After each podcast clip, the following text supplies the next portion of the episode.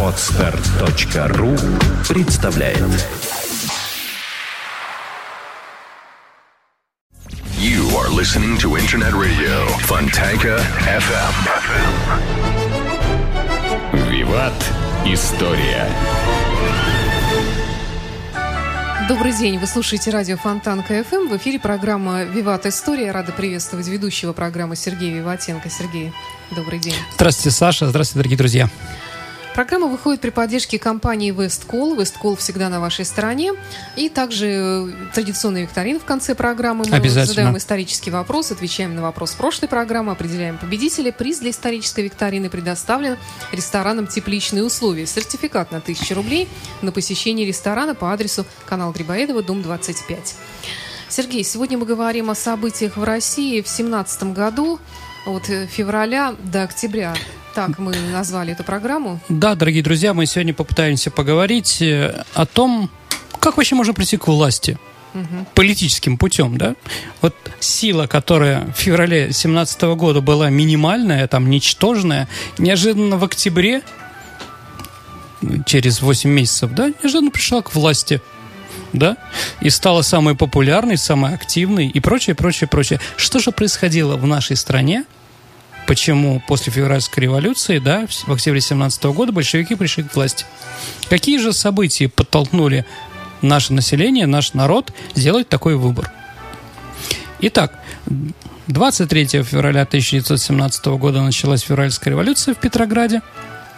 3 марта она закончилась. Закончилась двумя вещами. 2 марта отрекся от престола Николай II, на этом закончилась, как бы немножко не закончилась династия Романовых. Он, на самом деле, дорогие друзья, отрекся так вот достаточно хитро, что ли, да, он отрекся, он мог отрекаться, знаете, вот как вот во Франции, король умер, да здравствует король. То есть mm-hmm. все знают, кто такой наследник дофин, то есть, да, есть наследник престола. Так вот, э, если умирает король, то наследник престола автоматом становится э, главой государства. В России также. Но здесь была маленькая такая но. Николай II отрекся не только за себя, но еще и за своего сына Алексея, что делать он не имел права. И когда он отрекся в пользу своего младшего брата Михаила, то Михаил, который знал все эти, скажем так, знал, что это было незаконно, он отказался от престола. Так или иначе, действительно, 2-3 марта династия 17 года, династия Романовых у нас закончилась. Вот в этом году мы празднуем 400-летие э, династии Романовых. Вы знаете, я с удивлением смотрю э, на афишную политику в нашем городе какие, какие афиши наша власть, наша мэрия пытается какие-то как-то показать и сделать к празднику. Вот в прошлом году мне не то что посмеялся, но очень удивило, когда было, э, то есть в одиннадцатом году, когда было 50 лет, 50 лет первому полету в космос, то в нашем городе висели плакаты э, «Санкт-Петербургцы, космонавты». И достойные люди там были изображены, а вот космонавта э, господи, Ша, господи, Шамил, Шатилов, господи, Шаталов, извините, mm-hmm. который трижды летел, летал в космос, да, является нашим земляком. Он даже ребенком был награжден медалью за оборону Ленинграда. Mm-hmm. Его как бы в, в космонавты-земляки а, наша власть не вписала. Почему? По той причине, что его мама летом поехала отдыхать, уже будучи на сносях, э, к своим родственникам в Северный Кавказ, там родила. Потом после рождения его вернули в город, да, но он считается уроженцем Северного Кавказа и Петропавловска.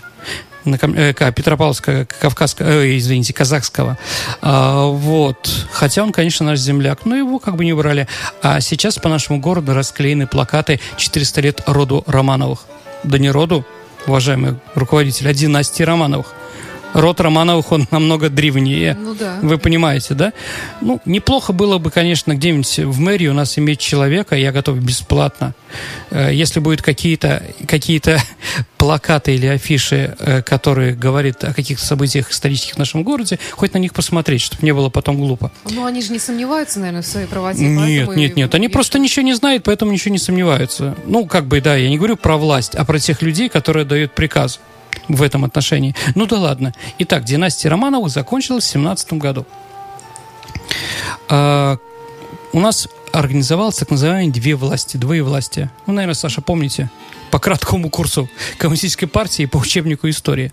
Э, Две власти – это Временное правительство и Совет рабочих и солдатских депутатов.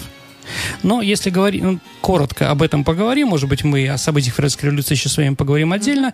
А, ну, так вот скажем, да, э, Советы рабочих и солдатских депутатов руководили масоны, которые руководили временным правительством. То есть, э, как в принципе, в принципе, две эти власти имели, скажем так, это две руки одного тела было. То есть в то время. В то время. Поэтому двоевластие, как бы э, Совет рабочих сладких депутатов достаточно быстро отказалась от власти 3 как раз марта. А единственное, что она издала один интересный документ. Это об уничтожении чинопочитания в армии. То есть э, в, русской армии э, теперь появляются, теперь нельзя назначать офицеров, теперь офицеров назначает солдатский комитет, сек, расстрельные статьи, запрещено солдатов расстреливать за какие-то вещи.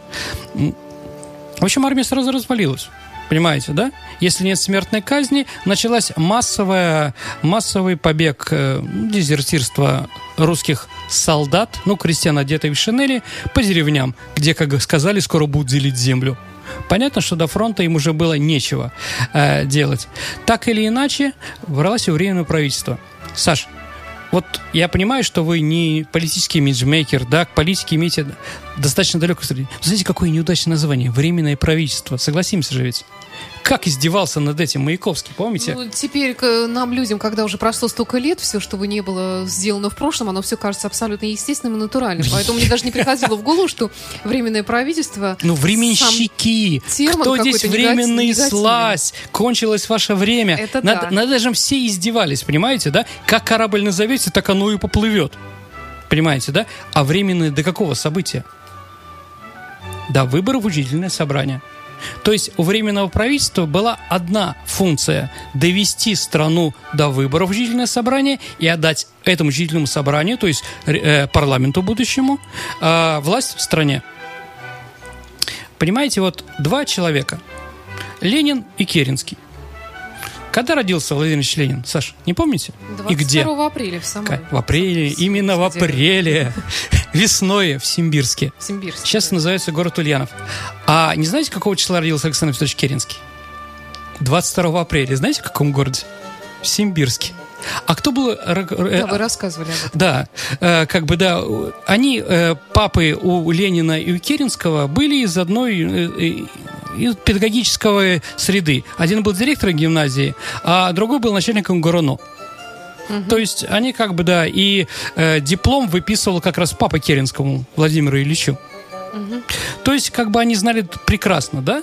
Но вот Керенский ничего не мог сделать из-за того, что это правительство было временное. Он, как юрист, считал, что если у меня функции только временного, то есть одна функция, да, довести страну до выборов, я его доведу. Все остальное, как бы, пусть решает временное, э, то есть учительное собрание. А Ленин говорил, нет. Если народ что-то хочет, надо ему сразу все дать. Ведь народ требует. Ведь мы с тобой, Керенский, э, как бы социалисты, оба хотим решить крестьянский вопрос, выйти, чтобы страна вышла из войны. Керенский также выступал, да? Но он этого не давал, потому что считал, что он нелегитимный. А Ленин, другой юрист, считал, что это вполне возможно.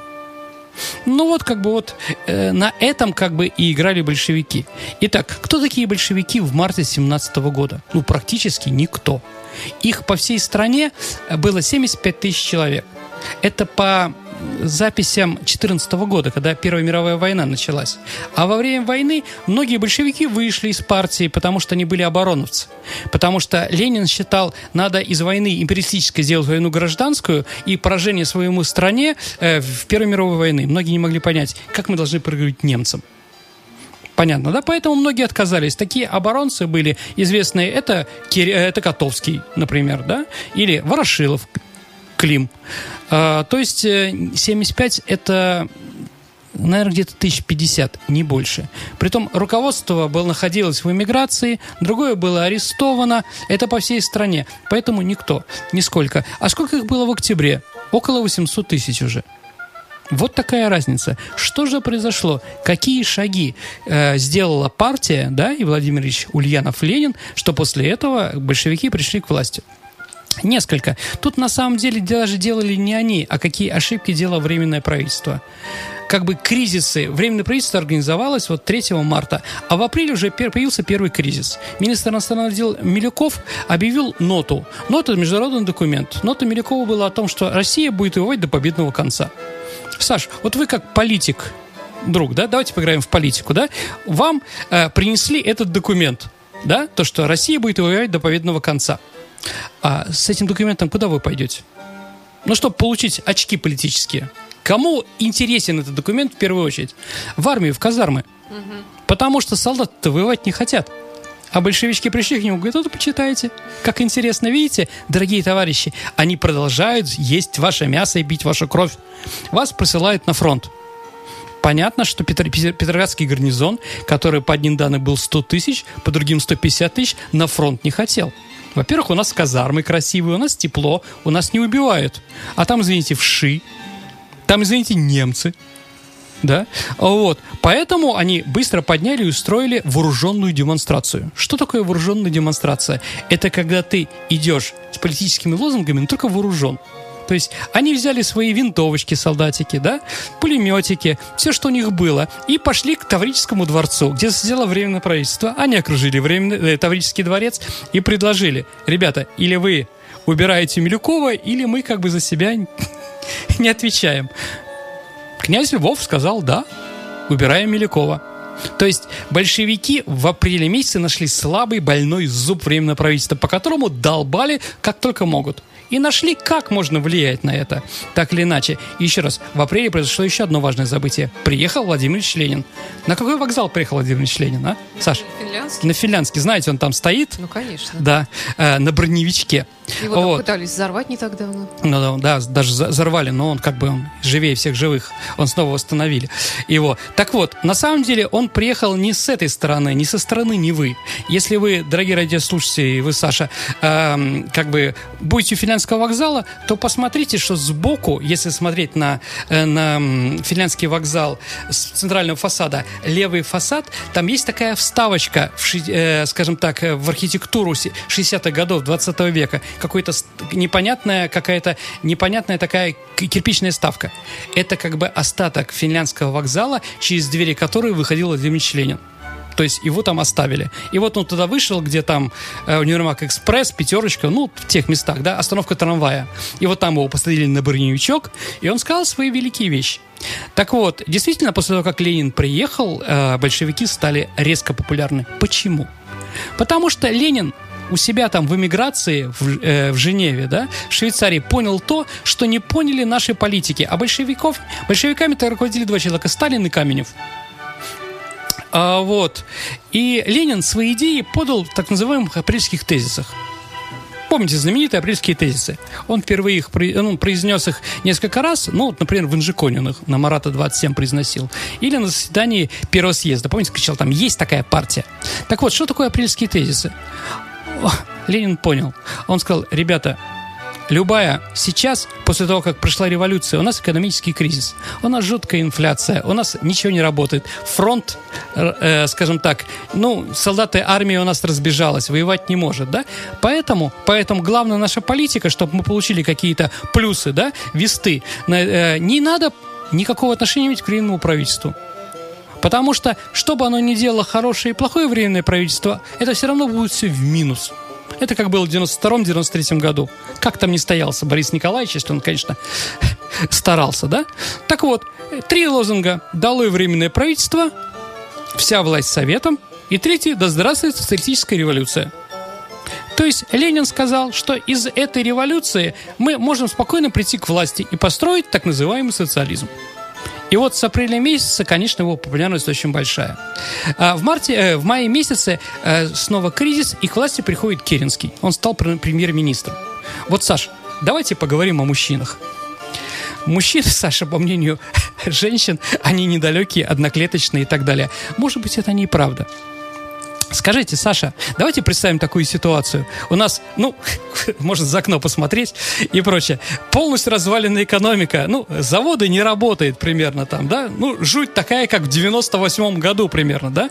Вот. Вот такая вот инфляция громадная, есть нечего, но неожиданно, уважаемые товарищи, я как бы шучу, неожиданно наша наша сборная России по футболу выиграет чемпионат мира. Представляете такую ситуацию? С трудом. С трудом. Ну, давайте представим. А теперь, Саша, самое главное. Скажите, пожалуйста, а если выборы через три дня после финала чемпионата мира, где мы становимся чемпионами мира, мужчины проголосуют за такую власть, которая полностью все развалила, но сделала Россию чемпионом мира по футболу? Как вы думаете? Запросто. Абсолютно. Керенский считал так же. Он ничего не мог изменить. Ничего не мог. И он тогда придумал такую вещь, как вот поднять э, авторитет правительства. И он нашел. Нужна победоносная война, нужно победоносное наступление на фронте. То есть, если мы там разобьем немцев на каком-то там маленьком участке там нашего Восточного фронта, да, то народ скажет, да, Александр Федорович молодец, и у него будет какие-то, опять-таки, весты, да, для того, чтобы довести страну до выборов учительное собрание и передать ее без какой-то гражданской войны. Потому что Керенский был умный человек, понимал, ничего остановить уже нельзя. Все катится в тартарары. Абсолютно. И деньги, которые называются керенки, да, вот тогда и появился такая, такой термин а, клеить, э, клеить ассигнациями туалеты. Потому что действительно инфляция была такая, что просто уже не успевали печатать и резать было ни к чему. Просто вот такими вот рулонами, да, э, скажем так, рулоны денег стоили дешевле, номинал, который там был, да, чем обои. Вот такая вот ситуация. Даже металлических денег не было. Были, э, м, господи, картонные, где написано было 50 коп. Это вот те самые керенки. Керенки, да, да, они были разные, да. Ну, в общем, довели страну. Понятно, да? И вот Керенский начал наступление. Но Александр Федорович Керенский, как один из руководителей Петросовета в марте месяце, это он принимал решение о том, что теперь, э, скажем так, э, власть по Петроградскому гарнизону, в Петроградском гарнизоне ми- меняется. Что теперь солдатские комитеты? Вам многие полки, которые должны были наступать, не пошли в наступление. А зачем? Расстрела нет, да? Если ты не выполнишь приказ, что с тобой делают? В тюрьму отправят. А извините, а в тюрьме это крыша. Там еда каждый день вовремя. Понимаете, да? И германца нету. А вот, так или иначе, наступление в районе Колтш, э, Калуша провалилось жутко. А Вот. И после этого неудачного наступления большевики принимают решение взять власть. Где первый раз? Где впервые? На первом съезде Советов, который состоялся в конце июня 17 года в Петрограде. Вот тогда как бы и Ленин и заявил, дало 10 министров капиталистов, вся власть советов, есть такая партия и так далее и тому подобное. Начался кризис. Кризис начался из-за украинцев, потому что эм, партия кадетов вышла из временного правительства, потому что украинцы требовали автономию что было для дика, для интеллигенции того времени. Так или иначе, большевики решили провести вооруженную, вооруженную демонстрацию, как они делали в апреле месяце, да, чтобы вот как раз бы э, сделать власть к себе. И вот они с его союзниками пошли по Невскому проспекту. Но она была расстреляна. Саш, вы не помните, что у нас нарисовано в вестибюле, как, как мозаику, которая у нас находится на станции метро «Гостиный двор»? М, Красивая яркая мозаика, там Да. какая-то демонстрация. изображена. Вот как раз расстрел третьеиюльской демонстрации большевиков. Пулемет стоял на пассаже, дорогие радиослушатели, и вот как раз вот на пересечении Невского проспекта и Садовой он начал, юнкера начали стрелять, и как бы демонстрация была э, уничтожена. Почему в апреле они не стреляли, а в июне, в июле стреляли? По той причине, что союзники большевиков, кроме того, что шли по Невскому, начали грабить богатые районы города.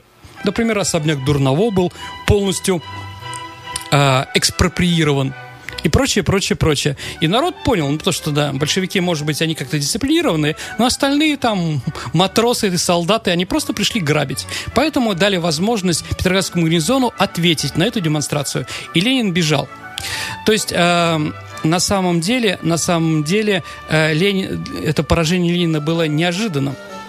Он даже он бежал и сделал такую вещь, что, скажем так, некоторые мужчины никогда не делают в жизни. Дорогие радиослушатели, он не просто бежал. Он бежал в попыхах, и самое главное, Он сбрил свою бороду. Вот когда там мы видим Ленина в семнадцатом году, который э, в Смольном говорит, товарищи, рабоче-крестьянская революция свершилась, да? Все аплодируют, а он на самом деле без бороды в это время. Ну, на всех наших фильмах он с бородой. Ну, с бороденкой. Ну, это испаньолка называется, Саша. И, и- иногда это модно, да? Вот в начале, где-то лет пять назад испаньолки были модные. Вот, Ленин был тоже модный. Его кепка, вы знаете, Ленин-то был самый простой человек. Кепка у него была от Пуаре. Это самый знаменитый э, французский модельер в то время. То есть это такой враг э, Коко Шанель. Вот, да, если Коко Шанель делала все простое, черное, маленькое, да, а это золотое. Если, если кепка, то она очень дорогая и сделанная, ну, как винтажная, или как сейчас там говорят там, да. Вот, она была шелковая у Ленина. Вот, да. Так или иначе, да, Ленин вот бежал. Почему? Ленин был умным человеком, он все рассчитывал. Почему же здесь у него произошло поражение? А потому что весь июнь продолжалась атака на Ленина. Ленина обвиняли, что он немецкий шпион. Мы помним, наверное, дорогие радиослушатели, что Ленин находился в Женеве, и в пломбированном вагоне с другими революционерами, с Мартовым, например, Зиновьевым, Надеждой Константиновной Крупской, там, Роза э, Инесса Арман, по-моему, а, вот, они как раз на поезде поехали через Германию. Так вот, этот поезд остановился в одном месте, и неожиданно эту железную дорогу э, пришли поприветствовать члены социал-демократической партии, члены депутаты Рейхстага социалисты. И вот говорят, что Владимиром Лениным они договорились, и Ленин стал шпионом за деньги генерального штаба. Он был свергнуть э, Керенского и вывести Россию из войны. Спросите меня, Сергей, как вы считаете, был ли немецкий, немец, э, Ленин немецким шпионом? Ну, я, наверное, скажу так, что э, какие-то шифровки, какая-то радистка Кэт на чердаке, которая там выстукивает что-то, такого, конечно, не было. Но брал ли Ленин деньги у немцев? Думаю, что брал. Почему? Политика такая Твою вещь. Коне- ну, крайне правые, кра- крайне левые, они объединяются, когда одна цель. У Ленина и у немецкого генерального штаба была одна цель – свергнуть временное правительство и вывести Россию из войны. После ноты Милюкова, помните, да, что война будет, Россия будет воевать до победного конца. А вот, когда Ленин выше, это сам пришел к власти, он забыл много того, что он там наобещал немцам. Да? Но Брестский мир они как бы заключили. То есть э, я не стал бы говорить, что Ленин немецкий шпион. Хотя какие-то документы там, говорит, нашли в Берлинском архиве. Ерунда, дорогие друзья. Во-первых, Берлинский исторический архив находился на территории ГДР. Если там что-то было бы, в советское время это было все бы уничтожено, переделано и прочее. Нет, ничего не нашли, и никаких там расписок Владимира Ильича там, да, взял у Кайзера 400 тысяч на предательство Родины, подпись Ленин, ерунда. Такого не было. Но, опять-таки, политически, политически, да, складывался момент. Это было выгодно Ленину. Ну, давайте на этом немножко остановимся. А что дальше было у нас э, э, в этом самом от февраля к октябрю поговорим, наверное, в следующем, э, в следующем нашем выпуске. Продолжим, да? Да, конечно. Хорошо. Потому что, конечно, такой период важный в истории нашей страны. Определенно. Много событий. Ну, не помню, там каждый месяц что-то менялось. Определенно, да, да. Мы узнаем. Давайте, как бы, у нас был вопрос в прошлый раз Да. про да, Кутузова. Да. А если Суворов за, Итали... э, за свои подвиги стал князем италийским, да, а Потемкин таврический, да, э, какой, э, какую вторую фамилию получил Кутузов? Он стал князем Смоленским. Почему Смоленский? Потому что Бородино находилось в Смоленской губернии. Ну, все-таки находилось Бородино. Итак, правильный ответ Смоленский. Есть ли у нас правильный Да, ответ? конечно, у нас э, не, не так много ответов, но все правильные, как ни странно. Прекрасно, А, прекрасно. Один из первых Виктор Окунников прислал, наш постоянный слушатель, как я понимаю, и он получает приз э, для истории, приз э, предоставленный рестораном «Тепличные условия», сертификат на 1000 рублей на посещение ресторана по адресу набережная канала Грибоедова, дом 25. И точно такой же приз получит тот, кто ответит на сегодняшний вопрос. Да. А вопрос у нас такой. Какого, какого числа, назовите дату 1917 года, когда Россия была объявлена республикой? Мгм. Ваши ответы вы можете оставлять на нашем сайте фонтанка.фм в специальном окошке. Вопрос программы «Виват История». Вы только не забудьте указать там э, ваши координаты, фамилию, имя Чтобы и мы с вами номер телефона, связались. да, чтобы получить приз. Ну что ж, э, тогда до встречи через неделю. Я напомню, что программа «Виват История» выходит при поддержке компании «Весткол». «Весткол» всегда на вашей стороне. В студии был автор ведущей программы Сергей Виватенко. Если есть какие-то вопросы, можете оставлять их Ну, лучше всего, наверное, оставлять э, где-нибудь в социальной сети мне. Я, в принципе, есть везде. Александр Ромашова. И я обязательно Сергею передаю все эти вопросы. Спасибо, я всегда отвечаю. Пытаюсь ответить, да. А у нас будет передача в конце сентября, где мы ответим на ваши вопросы, которые там накопились. Традиционный выпуск вопросов. Да, абсолютно. Спасибо и до встречи. До свидания. Real rock music. Real rock music. Fontanka FM. Скачать другие выпуски подкаста вы можете на podster.ru.